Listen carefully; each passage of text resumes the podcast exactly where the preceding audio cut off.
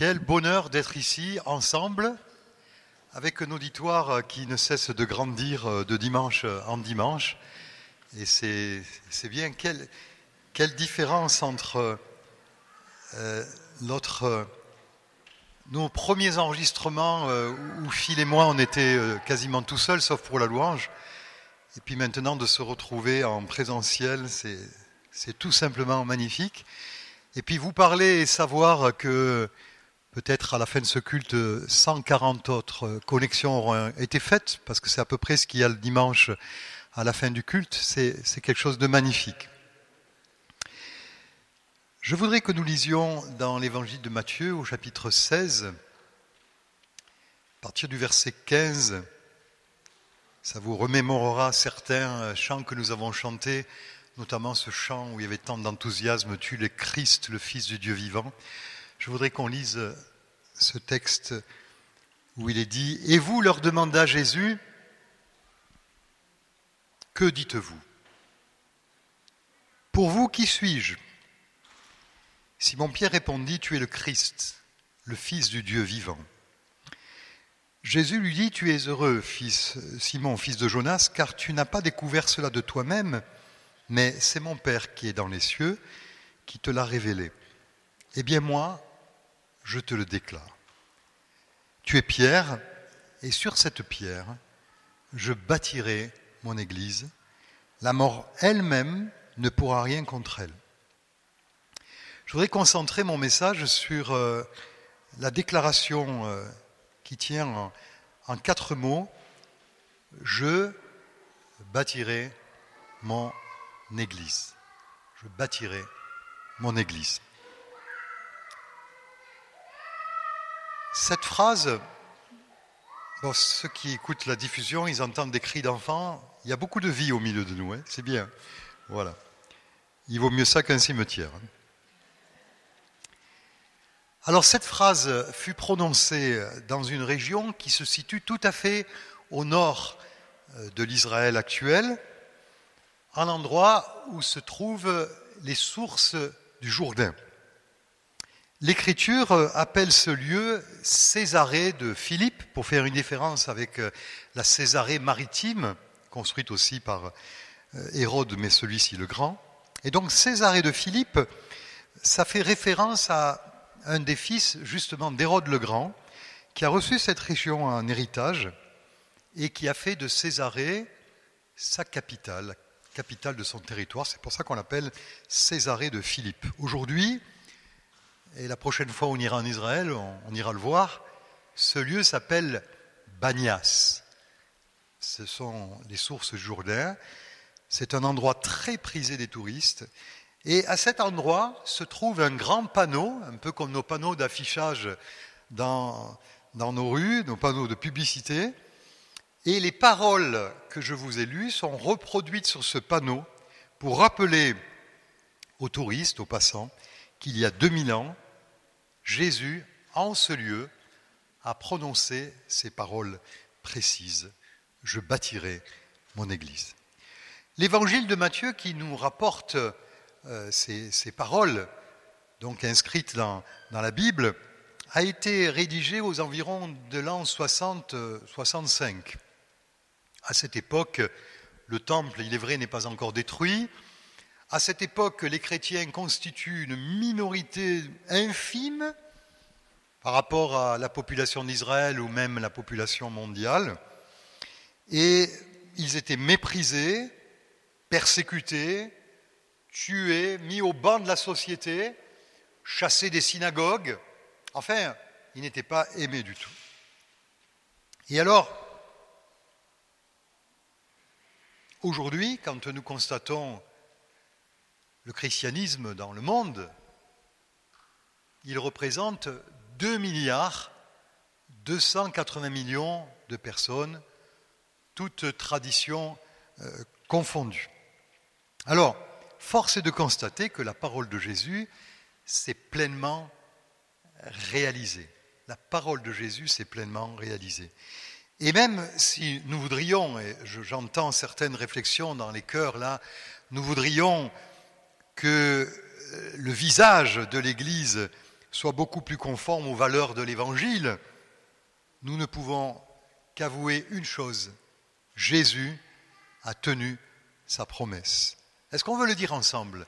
Jésus a tenu sa promesse. Maintenant, c'est à vous et bien fort. Bravo, bravo. Oui, je l'ai dit, au cours des siècles, beaucoup de chrétiens et de représentants religieux se sont manifestés d'une manière indigne, utilisant le message du Christ à leur propre avantage. La religion a plus d'une fois servi à couvrir comme un manteau l'injustice, le pouvoir, le désir de domination. Mais le fait est là, il est indéniable. Jésus a été fidèle à cette parole, je bâtirai mon Église. Cette déclaration faite à Pierre, elle a une forme de promesse. Quand Jésus dit je bâtirai mon Église, c'est qu'il est en train de promettre quelque chose. Est-ce que vous êtes d'accord? Hein? Je bâtirai mon Église. Il parle de son plan, mais en même temps, il s'engage. Il dit je vais le faire. Et il l'a fait. Et je pense qu'à cette époque, parce que nous ne sommes pas différents des autres, nous n'aurions pas parié un copec que, parce que les disciples se sont enfuis, ils ont détalé comme des lapins. Hein. donc, nous sommes comme eux. Et nous n'aurions pas parié, donc je l'ai dit, un copec, sur le fait que ça marche et que ces paroles du Christ se réalisent. Non, il l'a dit, mais vous savez, les disciples étaient assez dubitatifs. Et lorsque l'épreuve est arrivée, ils se sont enfuis, bien qu'après ils soient euh, revenus. Or, pour nous, croyants du XXIe siècle, qui avons ce recul de 2000 ans concernant l'histoire, nous pouvons déclarer, et je le répète, Jésus a tenu sa promesse. Et c'est vraiment intéressant de continuer à insister sur ce fait que le Christ, que Jésus, tient ses promesses. Rien à l'époque ne pouvait laisser présager que les paroles de ce simple homme, en apparence, car il est plus qu'un homme, allaient bouleverser le cours de l'histoire. Des hommes puissants se sont levés. Hier, je lisais quelques, quelques textes euh, écrits par Napoléon à Sainte-Hélène sur le christianisme et notamment sur le protestantisme. Je, il nous aimait pas beaucoup, hein, je peux vous le dire. Hein. Euh, il a écrit des choses, notamment au niveau, de notre, notre approche de l'Eucharistie, de la Sainte Seine. Il était, il était très catholique. Hein.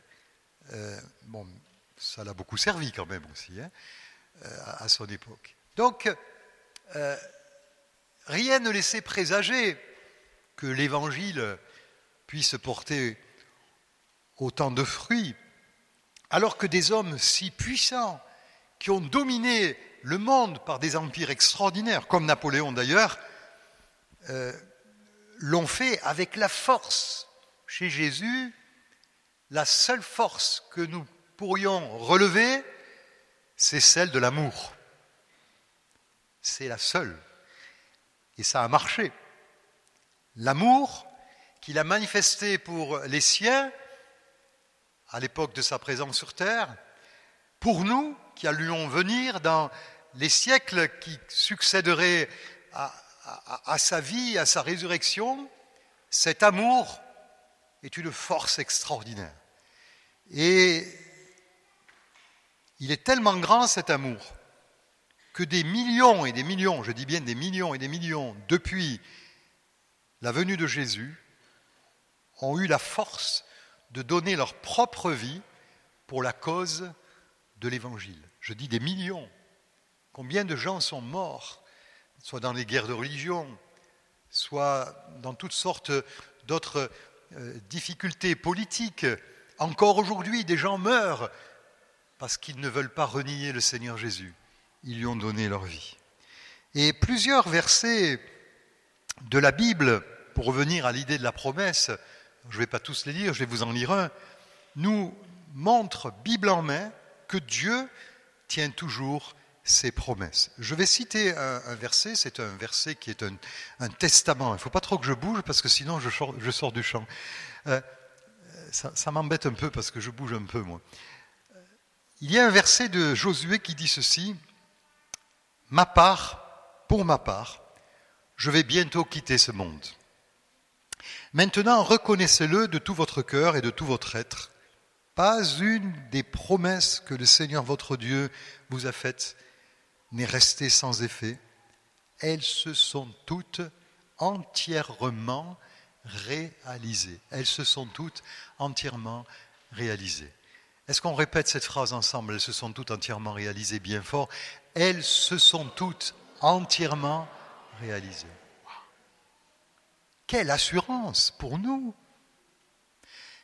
Quelle bénédiction Même si c'est au dernier carat, parce que souvent, Dieu fait comme ça. Des fois, je dis, Seigneur, pourquoi tu ne l'as pas fait avant? Pourquoi tu... Voilà, vous connaissez l'histoire de, l'histoire de cet homme qui, euh, c'est un alpiniste qui tombe d'une falaise et, il est retenu par un arbre. Hein? Et puis l'arbre commence à, craquer. Alors, il, dans un élan, un, élan de foi, il dit Est-ce qu'il y a quelqu'un? Et le Seigneur lui répond Oui, je suis là. Et alors le Seigneur lui dit Jette-toi, je te retiendrai et tu arriveras sain et sauf en bas. Et alors cet homme dit, est-ce qu'il y a quelqu'un d'autre? Est-ce qu'il y a quelqu'un d'autre? Non, il n'y a personne d'autre. Le Seigneur est capable de tenir ses promesses. Et je voudrais ici rappeler à toutes celles et ceux qui ont reçu des promesses précises au travers de la parole ou de la prophétie, j'aimerais leur dire, si elles tardent, la promesse. Attendra, attends. Elle s'accomplira certainement. Vous pouvez dire Amen? Amen. Elle s'accomplira certainement. J'ai moi-même dans le cœur beaucoup d'attentes de, de la part du Seigneur. Je sais que par un acte souverain ou des actes souverains, il peut changer les circonstances, les temps, et nos yeux sont fixés sur lui en disant Seigneur, tu tiens toujours tes promesses et nous croyons que tu iras jusqu'au bout. Il ne va pas nous laisser tomber, le Seigneur. Il est là, qu'il soit béni. Amen. Il y a quelque chose qui est en train de se passer, de silencieux, mais de constant, de permanent, partout depuis toujours, en fait depuis la résurrection, il y a un chantier qui est en constant mouvement. Il existe sur tous les continents, dans toutes les régions du monde, ici et partout, le Christ construit son Église. Et c'est un fait. Et nous devons être conscients de cette vérité, toujours et partout, le Christ bâtit son Église. Et ceci, que nous l'aidions dans sa tâche ou que nous ne l'aidions pas, l'Église s'édifie de génération en génération. Et la vraie question, c'est pas Seigneur, euh, je, veux un peu travailler pour toi, ça m'intéresse, ce, concept d'une Église qui est en train de se bâtir continuellement. Non, la, vraie question, c'est est-ce que je désire participer pleinement à ce projet? Un engagement total. Voilà, c'est ça la vraie question. Pleinement. Je sais que la phrase qui est marquée ici dit Est-ce que je désire participer à son projet? Oui, mais pas, pas du bout des lèvres, pas en, ayant une distanciation sociale, le mot est à la mode, vous savez, avec un peu de recul. Non, non, non. Est-ce que je désire pleinement participer à son projet? On pourrait se demander en effet pourquoi tous les chrétiens du monde ne sont pas conscients que ce chantier permanent est là et pourquoi ils n'ont pas l'intention de se présenter au bureau des embauches Et quelquefois, devant des chantiers importants, il y a une file de volontaires qui est là et qui attend de, pointer pour être engagé. Ça le fait souvent dans des pays du tiers-monde ou, ou euh, avec euh, beaucoup de réfugiés aussi qui cherchent à travailler, à s'engager. Eh bien, c'est le cas pour l'Église. Il y a un bureau des embauches. Je crois que parmi les questions qu'on peut se poser sur le fait que un certain nombre de chrétiens ne sont pas pleinement engagés dans le chantier de l'Église, c'est parce qu'ils sont détournés par toutes sortes de choses, les soucis de la vie, l'attraction du siècle. Ils n'ont vraiment jamais réalisé pleinement euh, ce qu'a coûté le salut, euh, jamais pleinement sont jamais pleinement entrés dans la joie de ce salut, dans l'enthousiasme. Vous savez que dans le mot enthousiasme, c'est un mot magnifique, je l'aime beaucoup, hein, parce que dedans le mot enthousiasme, au cœur de ce mot, il y a le mot théos. Hein. c'est pour ça que le mot enthousiasme a un TH au milieu. C'est parce qu'il y a le mot théos.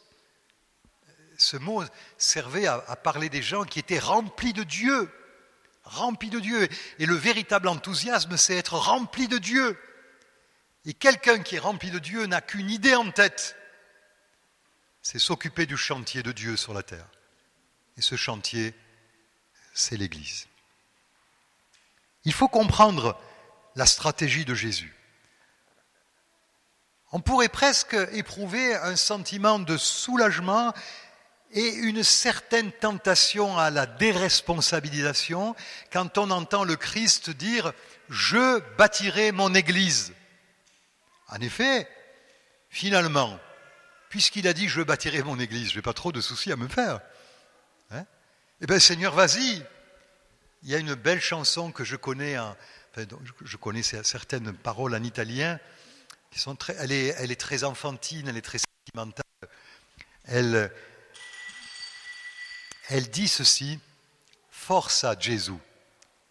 En fait, c'est un encouragement à Jésus. Hein. Forza en italien, c'est allez, on le dit beaucoup au football, hein, au Toto Calcio. Hein. Allez, allez, Jésus.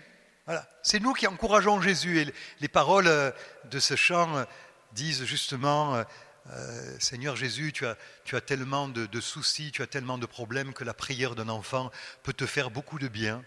C'est à peu près les paroles de ce chant, paraphrase. Hein. Et alors le refrain c'est Forza Jésus, non te preoccupa. Jésus, ne te fais pas de soucis. Et alors on est un peu comme ça. Je bâtirai mon église.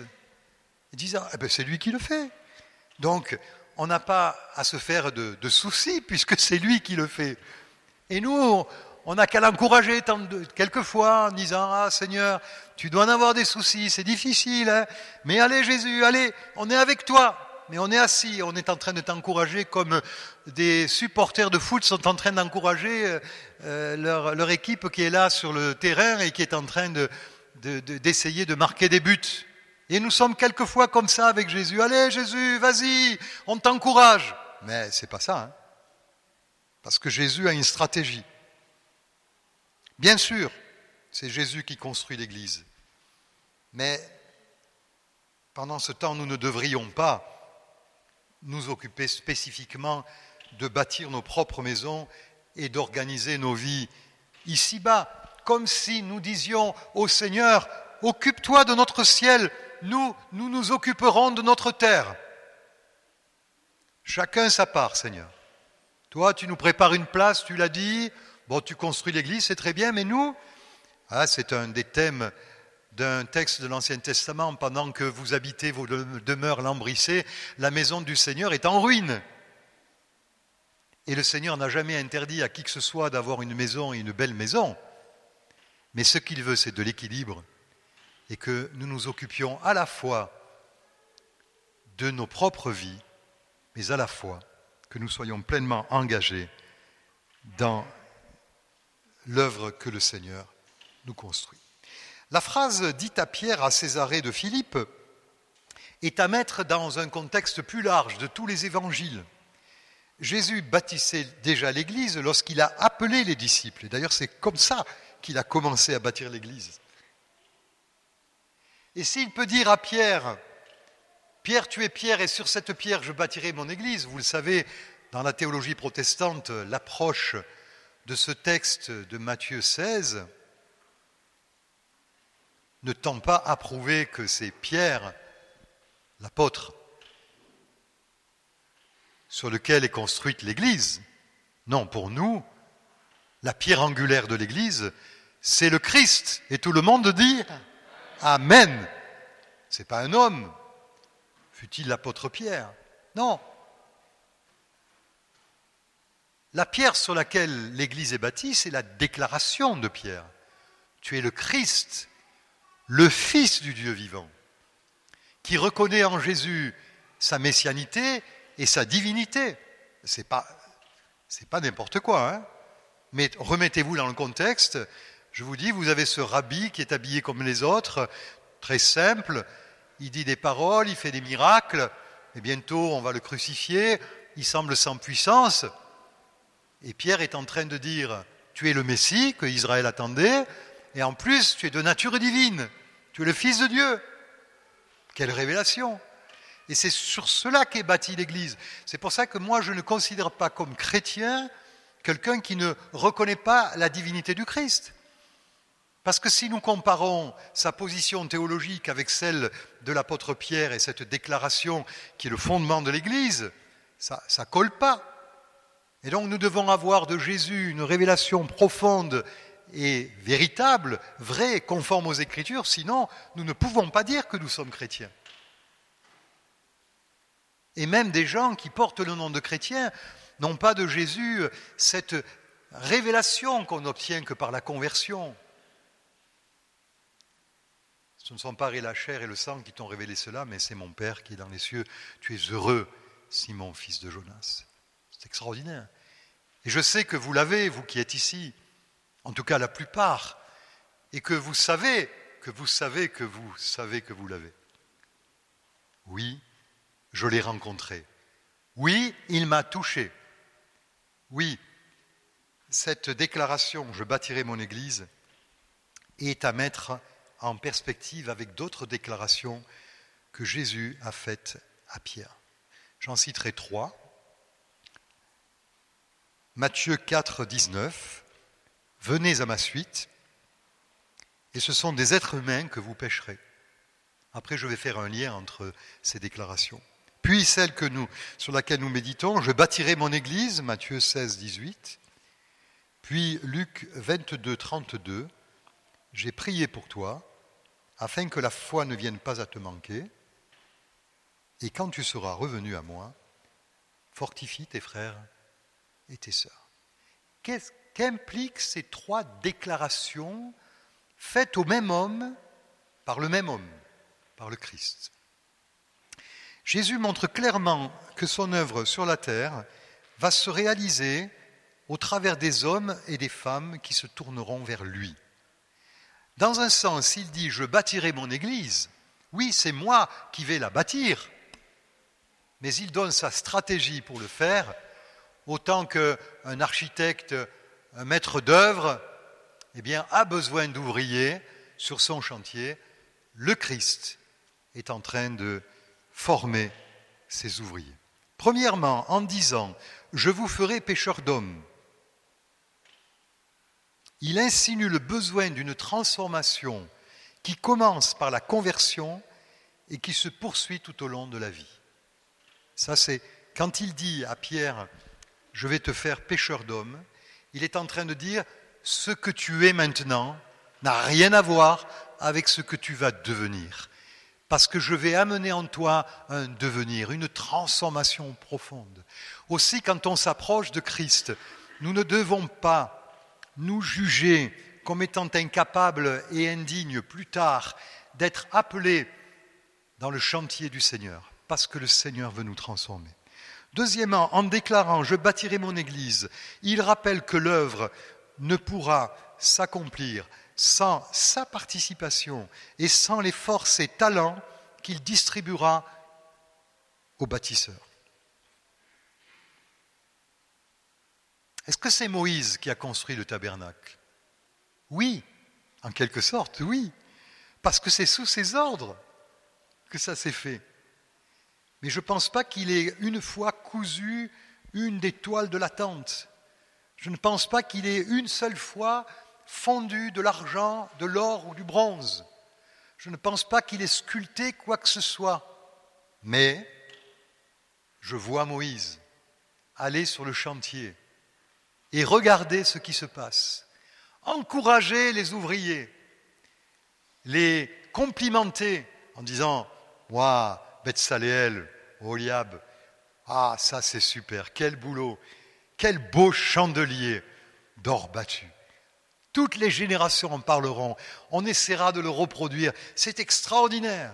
Il avait reçu les plans de Dieu et il les faisait appliquer. Et d'une certaine manière, on peut dire, oui, Moïse a bâti le tabernacle, mais il l'a fait avec l'aide d'ouvriers. Et troisièmement, en expliquant à Pierre, quand tu seras revenu à moi, fortifie tes frères et tes sœurs, Jésus sous-entend à la fois le reniement de Pierre, mais aussi son retour. Jésus connaît notre faiblesse et il n'a pas renoncé à s'appuyer sur des hommes et des femmes pour construire sa maison, son Église. Est-ce que vous voulez dire à haute voix, et vous qui nous écoutez, Jésus connaît ma faiblesse Jésus connaît ma faiblesse. Souvent penser à ma vie, à mon, ministère. L'année prochaine, ça fera 40 ans que je suis dans le ministère. J'ai commencé en octobre 1981, un petit genou, euh, tout, tout, mince, qui faisait 36 de taille de pantalon. 36. Vous allez dire, c'est pas possible. Si Et je, disais, mais Seigneur, je ne suis pas capable.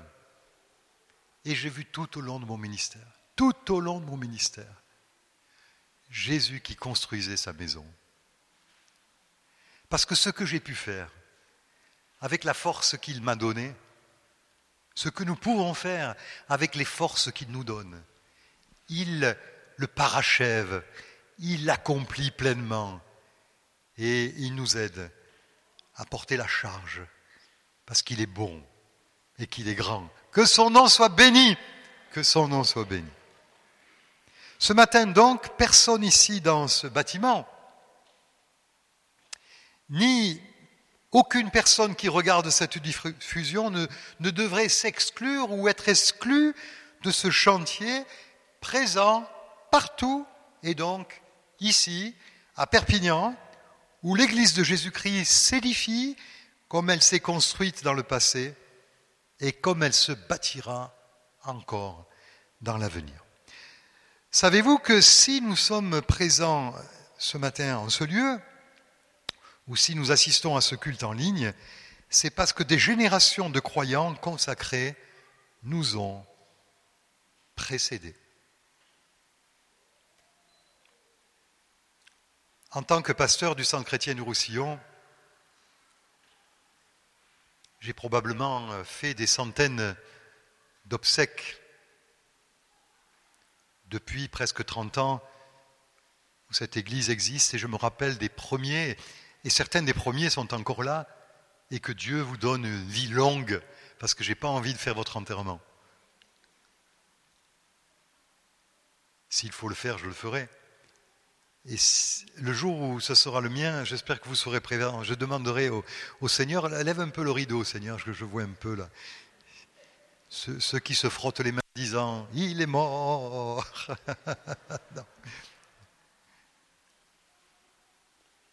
Et je me rappelle ces gens consacrés. Je me rappelle d'un papy qui était à Rivesaltes. Il ne pouvait plus faire grand-chose. Il était dans un corps euh, âgé, fatigué.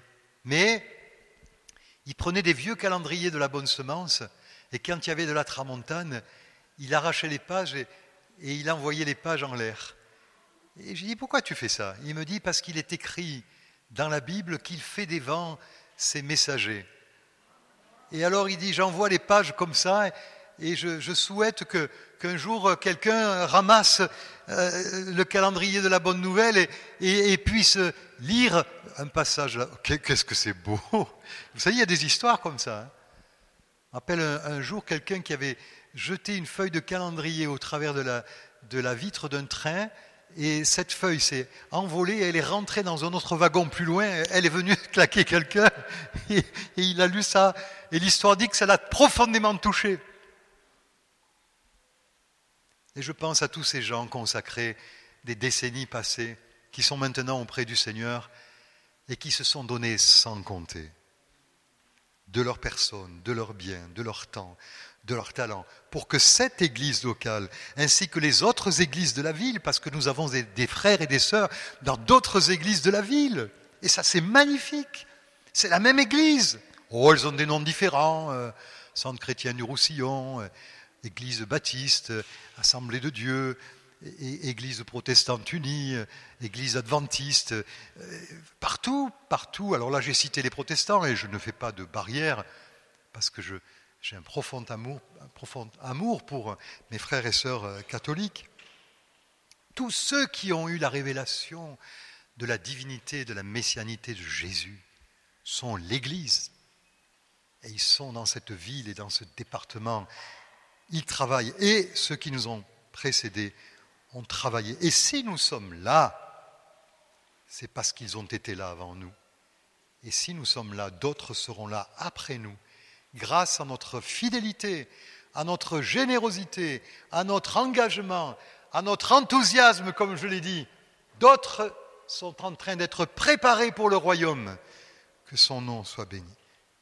Et nous voudrions aujourd'hui nous arrêter, freinés par un virus, happés par la douceur d'une vie confortable, fatigués par le combat, attiédi à un tel point que nous aurions perdu de vue notre véritable raison de vivre Oui, je le répète, la stratégie de Jésus pour bâtir son Église, c'est nous, c'est vous, c'est moi, c'est ceux qui regardent en ligne actuellement. Alors, vous allez dire à haute voix avec moi cette phrase, je suis dans la stratégie de Jésus. on y va je suis dans la stratégie de Jésus. Maintenant, on se tourne vers son voisin en disant, tu es dans la stratégie de Jésus. Tu es dans la stratégie de Jésus. Oui, j'ai peut-être disparu de l'écran, non? Je n'en sais rien. Je dois me rappeler qu'il ne faut pas que je bouge. Alors, je crois qu'une des choses majeures qui bloque l'engagement à servir Jésus, c'est la peur. Genèse 3.8, le soir, quand souffle la brise, l'homme et la femme entendirent le Seigneur se promener dans le jardin. Ils se cachèrent de lui au milieu des arbres. Le Seigneur Dieu appela l'homme et lui dit, Où es-tu? L'homme répondit, Je t'ai entendu dans le jardin, j'ai eu peur car je suis nu, et je me suis caché. Voilà la première émotion après le péché. Le péché marche avec la peur. Et le péché utilise la peur. Qui de vous, à un moment donné de sa vie, et peut-être régulièrement, n'a pas eu peur du lendemain, du qu'en dira-t-on, de la violence, de la pauvreté, peur de toutes sortes de situations que nous ne pouvons pas humainement maîtriser, la peur. Concernant le chantier de l'Église, combien ont peur de ne pas y arriver, par exemple, d'être criblé comme du froment, comme l'a dit Jésus, criblé par le diable, de perdre des avantages pour leur propre existence. Je pense à des chrétiens qui sont dans des pays où l'on les persécute, qui perdent leur boulot, ils n'ont plus d'argent. En Chine, ils mendient. Peur d'être moqués par les autres, de manquer de subsistance. Oh là, j'en ai mis, c'est un peu d'humour. Hein. Peur de perdre ses cheveux. Mais je vous rassure, ce n'est pas douloureux. C'est venu tout seul. Mais je crois que ça a quelque chose à voir avec l'engagement dans le ministère. Je crois que l'engagement dans le ministère peut provoquer, à des moments donnés de la vie, le ministère étant dû à tous, et nous croyons au sacerdoce universel, peut engendrer des troubles dans la santé, dans le sommeil, dans toutes sortes de, choses de nos vies, l'équilibre, parce que c'est un vrai combat. Imaginez Pierre dans le prétoire, qui est en train de jurer qu'il ne connaît pas Jésus. Il jure ça à une simple servante. Il a peur. Pierre était assis dehors, dans la cour. Une servante s'approcha de lui et lui dit, Toi aussi tu étais avec Jésus le Galiléen. Mais il n'y a devant tout le monde en déclarant, Je ne sais pas ce que tu veux dire. Puis il s'en alla vers la porte de la cour. Une autre servante le vit et dit à ceux qui étaient là, Celui-ci était aussi avec Jésus de Nazareth. Et Pierre le lia de nouveau en déclarant, Je jure que je ne connais pas cet homme. Peu après, ceux qui étaient là s'approchèrent de Pierre et lui dirent, Certainement tu es l'un d'eux, ton accent révèle d'où tu viens, comme celui de notre Premier ministre, nouveau Premier ministre, qui a un bon accent du Gers. Alors Pierre s'écria, Que Dieu me punisse si je mens. Je le jure, je ne connais pas cet homme. Aussitôt un coq chanta, et Pierre se rappela ce que Jésus lui avait dit, Avant que le coq chante, tu m'auras renié trois fois. Il sortit et pleura amèrement. Avons-nous raison d'avoir peur à propos de l'engagement dans le chantier de Jésus-Christ? Oui, d'une certaine manière, la peur peut être aussi un, sentiment d'autoprotection. Évidemment, s'il vient devant vous un chien enragé qui vous arrive presque aux épaules, euh, la peur va vous ordonner de trouver vite un refuge. Et Jésus n'omet pas de dire que venir sur le chantier de son Église, c'est s'opposer à la mort même. Parce que dans le contexte de Je bâtirai mon Église, Jésus ajoute, et les portes du séjour des morts ne prévaudront point contre elle. L'histoire passée et présente témoigne de cette terrible réalité. Ainsi, si le projet de Jésus est, rendu par cette simple phrase ⁇ Je bâtirai mon Église ⁇ dans un dialogue imaginaire, on pourrait très facilement entendre la voix de Satan qui dirait à Jésus ⁇ Je détruirai ton Église. Je bâtirai mon Église, dit Jésus. Et Satan, depuis l'origine, de dire je détruirai ton Église. Donc le danger est réel. Je voudrais lire dans sa traduction moderne du Nouveau Testament de Alfred Kuhn, Parole vivante, ce texte de Matthieu 16, 18, J'édifierai mon Église devant laquelle ni le pouvoir de la mort, ni les puissances infernales ne résisteront. Aucun ennemi ne pourra la détruire. Oh là là là là là là. Aucun ennemi ne pourra la détruire. Gloire à Dieu. Deux mille ans après, nous sommes là. L'histoire de l'Église est terrible.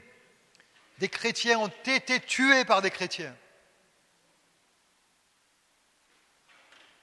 Mais l'Église est toujours là.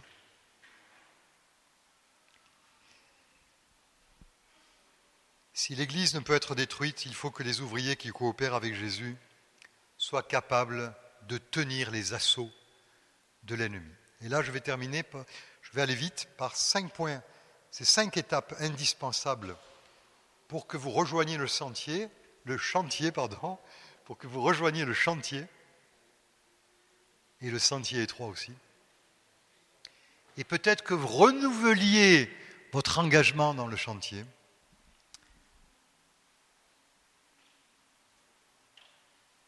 Parce que Dieu aime tout le monde et il voudrait que tout le monde soit dans son œuvre.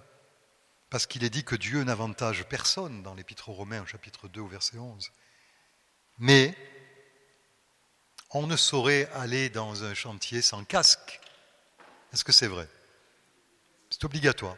En ce moment, c'est les masques qui sont obligatoires pour nos déplacements. Eh bien, dans un chantier, c'est le casque. Et la Bible parle de ça. Quand elle dit euh, que on doit recevoir le casque du salut et la parole de Dieu comme épée donnée par le Saint-Esprit. Il est impossible de travailler sur le chantier de Jésus sans avoir ce casque du salut, c'est-à-dire sans avoir expérimenté la conversion, s'être repenti de ses fautes, par la foi avoir reçu le pardon de Dieu, avoir reçu le don du Saint-Esprit, savoir que nous avons la vie éternelle. Voilà le genre de croyant qui doit travailler sur le chantier du Seigneur Jésus. Et si ce n'est pas encore votre cas, vous qui êtes ici ou vous qui regardez cette diffusion, vous pouvez passer cette première étape qui potentiellement va faire de vous un ouvrier du Seigneur sur son chantier. La conversion. Il faut le voir d'ailleurs, quelqu'un qui vient de se tourner vers Jésus, il est plein de feu. Et si vous n'alimentez pas ce feu, au bout de quelques mois ou années, il va devenir complètement tiède, ramolli, et il ne sera qu'un membre d'Église, assis sur sa chaise sans rien faire de toute la semaine. Alors que quelqu'un qui est enflammé par le Seigneur, il va témoigner, il va prier, il va adorer, il va visiter, il va exhorter. Euh, il est à, fond dans l'édification de l'Église, la conversion. Deuxième étape, la parole de Dieu comme épée donnée par l'Esprit Saint. Vous l'avez remarqué avec le salut, notre verset disait qu'il fallait recevoir la, parole de Dieu comme épée donnée par l'Esprit Saint. Vous l'entendez bien, nous devrions recevoir cette parole comme un cadeau du Saint-Esprit, un cadeau du Saint-Esprit. Quand nous allons ouvrir ce livre, ce Saint-Esprit qu'il a inspiré va souffler en nous pour nous donner de le comprendre et de le saisir. Ce matin, il y a il y a un cher frère qui m'a dit, ah, alors, il, a, il avait reçu mon, mon message. Si vous voulez recevoir mon petit verset euh, euh, quotidien, il faut que vous me le disiez, parce que j'ai certaines personnes dans mon répertoire WhatsApp et d'autres non. Et il m'a dit, ah, ce verset, je l'avais à cœur, ça m'a fait du bien. Dans ce texte, on voit que Dieu est vraiment un constructeur. Hein. L'arche de Noé, les plans précis. Noé non plus n'a pas construit l'arche tout seul. Il a fallu que ses gendres l'aident. Et puis il y a d'autres constructions, comme la tour de Babel, mais là, c'est les hommes. Sans le conseil de Dieu, tout s'écroule. Et puis le tabernacle, dont j'ai parlé tout à l'heure.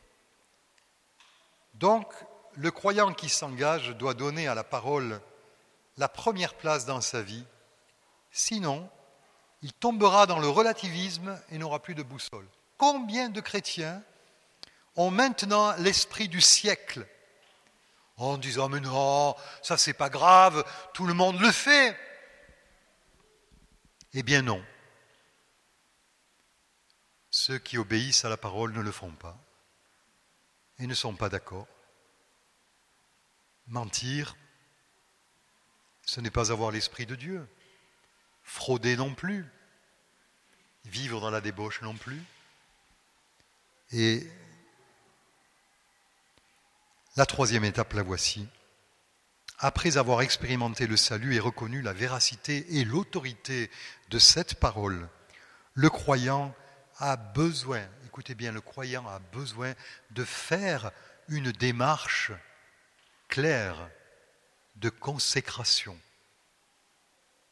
Vous vous rappelez de la consécration de, Philippe le week-end des 28 et 29 septembre C'était extraordinaire. Mais en quelque sorte, c'est ce que nous devrions faire devant Dieu, non seulement une fois, mais renouveler régulièrement. L'apôtre Paul nous enseigne cela, frères et sœurs, puisque Dieu a ainsi manifesté sa bonté pour nous, je vous invite à vous offrir vous-même en sacrifice vivant qui appartient à Dieu et qui lui est agréable. C'est là le véritable Dieu, véritable culte conforme à la parole de Dieu. C'est-à-dire que quand vous allez régulièrement vous consacrer en vous présentant devant Dieu et en disant Seigneur, je suis devant toi pour le chantier de ton Église, vous rendez un culte véritable à Dieu. Le voilà, le véritable culte. Cette démarche doit être réfléchie, profonde. C'est un engagement sacré, solennel.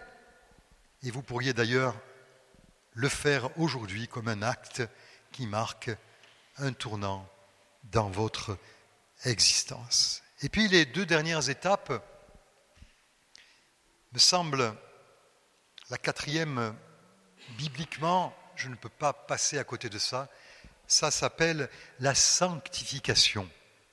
Alors c'est un mot un peu barbare, désuet pour notre langage aujourd'hui, mais la sanctification, ça, c'est tout simplement l'obéissance aux enseignements de Jésus.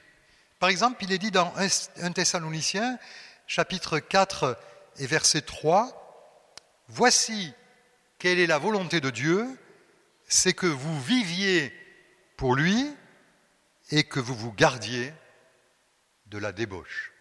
C'est que vous viviez pour lui et que vous vous gardiez de la débauche. Quelle est ta vie? Quelle est ta vie intime? Quelles sont tes pensées? Quelles sont tes habitudes? Quels sont les, secrets de, ton cœur? Quelles sont les choses peut-être que tu réserves euh, entre toi et toi? Et où tu ne permets pas que le regard de Dieu se porte, ni celui des autres, mais celui des autres, tu peux t'en priver, mais celui de Dieu, non.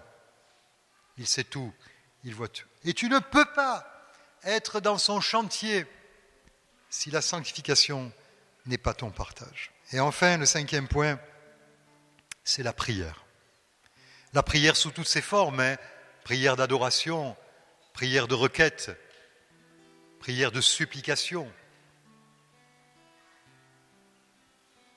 Éphésiens 6, 18, par toutes sortes de prières et de demandes, priez en toutes circonstances, grâce à l'Esprit.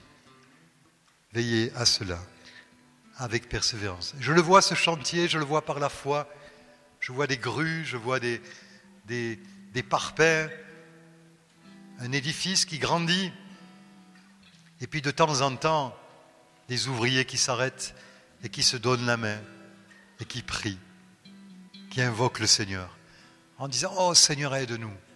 Oh Seigneur, conduis-nous. Dans ce chantier qu'est l'Église, la prière est indispensable.